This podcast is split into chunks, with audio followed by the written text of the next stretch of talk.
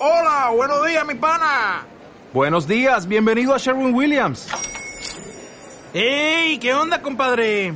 ¿Qué onda? Ya tengo lista la pintura que ordenaste en el ProPlus app. Con más de 6.000 representantes en nuestras tiendas listos para atenderte en tu idioma y beneficios para contratistas que encontrarás en aliadopro.com. En Sherwin Williams somos el aliado del PRO.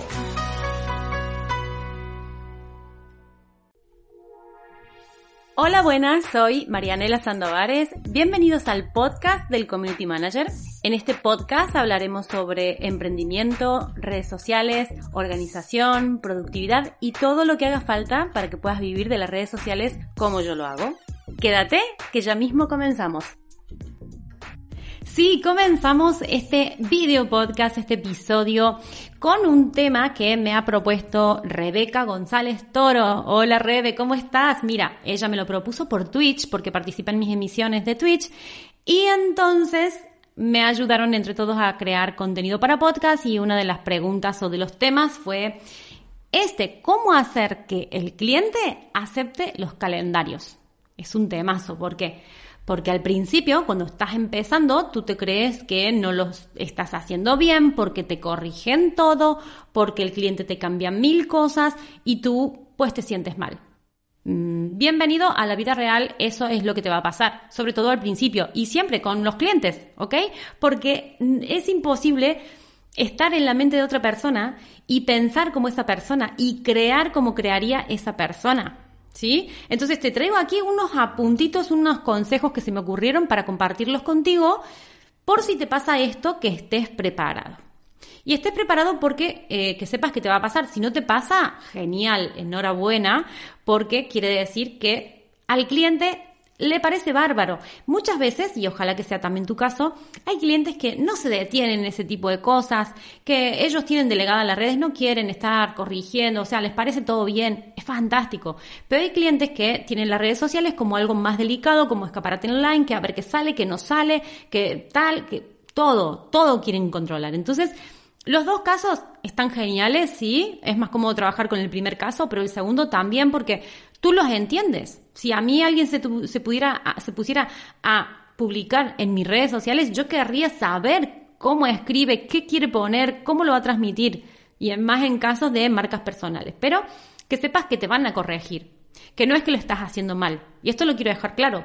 Porque si te va a pasar en algún momento, que sepas que es lo normal. E incluso es hasta sano. Porque cuando tú vas creando contenido y el cliente te dice todo, ok, ok, sí, sí, está bien, está bien no te ayuda porque tú quieres saber realmente qué contenido les gusta más, te gustaría recibir feedback. Y ahora me estoy acordando de Paulina, que ella trabaja en mi cuenta de Pinterest y eh, me pasa los pines y tal, y es como que siempre le digo todo, ok, Paulina, me encanta, y es como que pienso, Ay, es horrible cuando te dicen también que está todo ok, que está todo ok, porque tú necesitas un feedback, algo que te digan, que te corrijan. Y yo le digo, Paulina, lo miro todo, te lo prometo, pero es que no hay que corregir ni una coma, porque claro, hacen un trabajo impecable y prolijo, ¿y qué le vas a corregir? Entonces, bueno, a veces no lo hacen porque te ignoran, a veces te lo hacen porque realmente lo haces bien y no hay nada que, corregir, ¿vale? Que ese, también, ese caso también es buenísimo.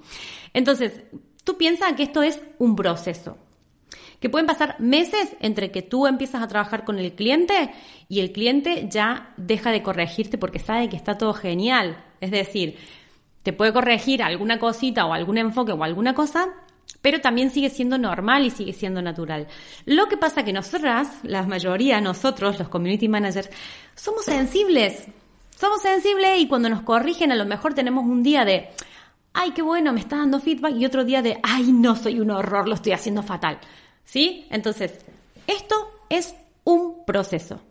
Y al principio va costando. Yo creo que esto es más un, tema de gestión personal de emociones y gestión de clientes y gestión interna de todo, ¿sí? Pero ¿qué pasa? Que a medida que tú vas presentando calendarios y vas viendo algunas cositas y vas teniendo en cuenta porque hay que ser muy observador, vas a ir corrigiendo. Y ese es uno de, los, de, de las cosas que tenía aquí apuntada. Es, apunta cada corrección que te hagan. ¿Por qué? Por ejemplo, tú pones el concepto de... Eh, mm, a ver, no se me ocurre ahora mismo algún, algo que, que tú digas, eh, somos una, esta empresa es una familia porque no sé qué, y pones muy el concepto de, de familia, por decir algo. Y a lo mejor el cliente te lo corrigió y te quitó familia y te puso equipo. Tú, si eres observador y apuntas en tu libretita, en tu, en tu calendario, ¿sí? Cuando vayas a crear en tu plantilla de calendario, las palabras que tienes que evitar porque te las corrigieron, a lo mejor no te lo corrigieron por esa palabra, sino por el contexto o por lo que sea, tú ya la próxima ya no vas a usar familia, vas a usar la palabra equipo, ¿sí? Entonces, lo mismo pasa con las fotos. Si tú a lo mejor subes una foto eh, de algo que al cliente, pues, te dice, ay, mejor cambiemos esta foto, pongamos esta, tú tienes que observar qué tenía esa foto que te la cambió por otra. A lo mejor tenía algo muy frío y te lo está cambiando por algo un poco más humanizado. Entonces tú tienes que quedarte con esos detalles, tienes que estar muy atento y ser muy observador. ¿Sí? Igual que con los emojis, si tú pones aquí un montón de emojis y el cliente cuando te corrige te los quita y deja menos o lo que sea, tú la próxima vez que, crees el calendario vas a ver, ay, tenía 8, me dejó 3, mm, bueno, entonces le voy a poner 3, ya no vas a volver a poner 8, pero para darte cuenta de esto, tienes que observar y tienes que anotar, apuntar, porque de un mes a otro te olvidas, cuáles son esas cositas que te corrige. ¿Sí? Hay que estar muy atentos. También puedes hacer testeos. Puedes testear y puedes ver que cuando tú haces un calendario de contenido que está más relacionado a tal cosa, el cliente le encanta, pero cuando metes según qué cosas no le gusta tanto. Tienes que detectar cuáles son esas cosas. Igual que al principio, puedes hacer, que es mucho curro, pero bueno, te puede servir, también es una opción de decir, ¿y este que al cliente no le gusta nada? Bueno, hacer testeos, hacer pruebas, decir, mira, vamos a hablar, yo siempre pongo los mismos ejemplos porque es mi tema, odontopediatría.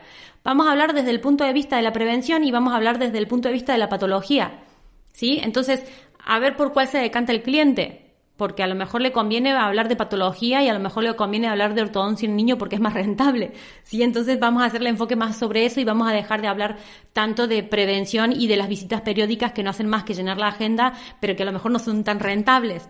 Por decir de alguna manera y por poner en algún ejemplo para que te des cuenta por dónde voy, ¿sí? Que estoy segura que me estás entendiendo. Luego, vete un día al local de tu cliente cuando tengas que crear el contenido y, e intenta hacer no te vas a poner a crear el contenido en el local con el cliente o en una reunión física porque es muy difícil, pero sí de plantearle los temas o en una reunión o por teléfono o en alguna reunión que tú tengas de poder decirle, mira, estoy por crear los calendarios de contenido. Yo sé que me estás corrigiendo muchas cosas porque, bueno, estamos eh, buscando el punto de, de, afinar lo máximo posible para, para hacer los calendarios que sean perfectos para que a ti te gusten y para que desde el punto de vista de las redes sociales estén bien.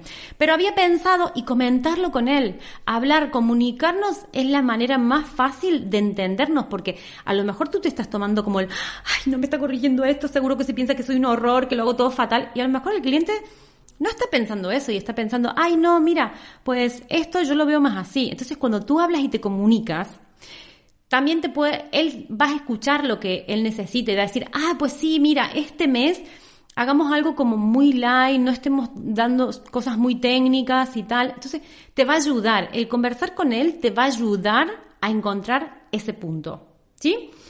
Y luego, eh, pásale un listado de temas, inspírate también en otras cuentas, es decir, no se trata nunca, nunca jamás, por favor, no vamos a copiar ni nos vamos a apropiar de otro contenido. Pero sí, si tú vas viendo y vas a tener, teniendo en cuenta redes sociales que son referentes o que son más pequeñas, da igual, pero redes del sector que tú crees que lo, que lo están haciendo bien, fíjate cómo son los textos largos, cortos, usan emojis, no, bancos de imágenes, las fotos son fotos propias y haz una lista de cuál es, cuál es el enfoque que te gusta de esas cuentas y un día lo compartes con él, decir, mira, estas cuentas tienen este enfoque, me gustan mucho, ¿qué te parece? A lo mejor te dice, uy, no, pone demasiado todo como muy romántico y nosotros queremos ser como más cañero por otro lado. Entonces, a veces encontrar ese punto, ¿sí? A lo mejor nosotros estamos acostumbrados a escribir todo como muy románticamente y muy tal, y el cliente a lo mejor quiere más caña o cosas como más, ¿sí?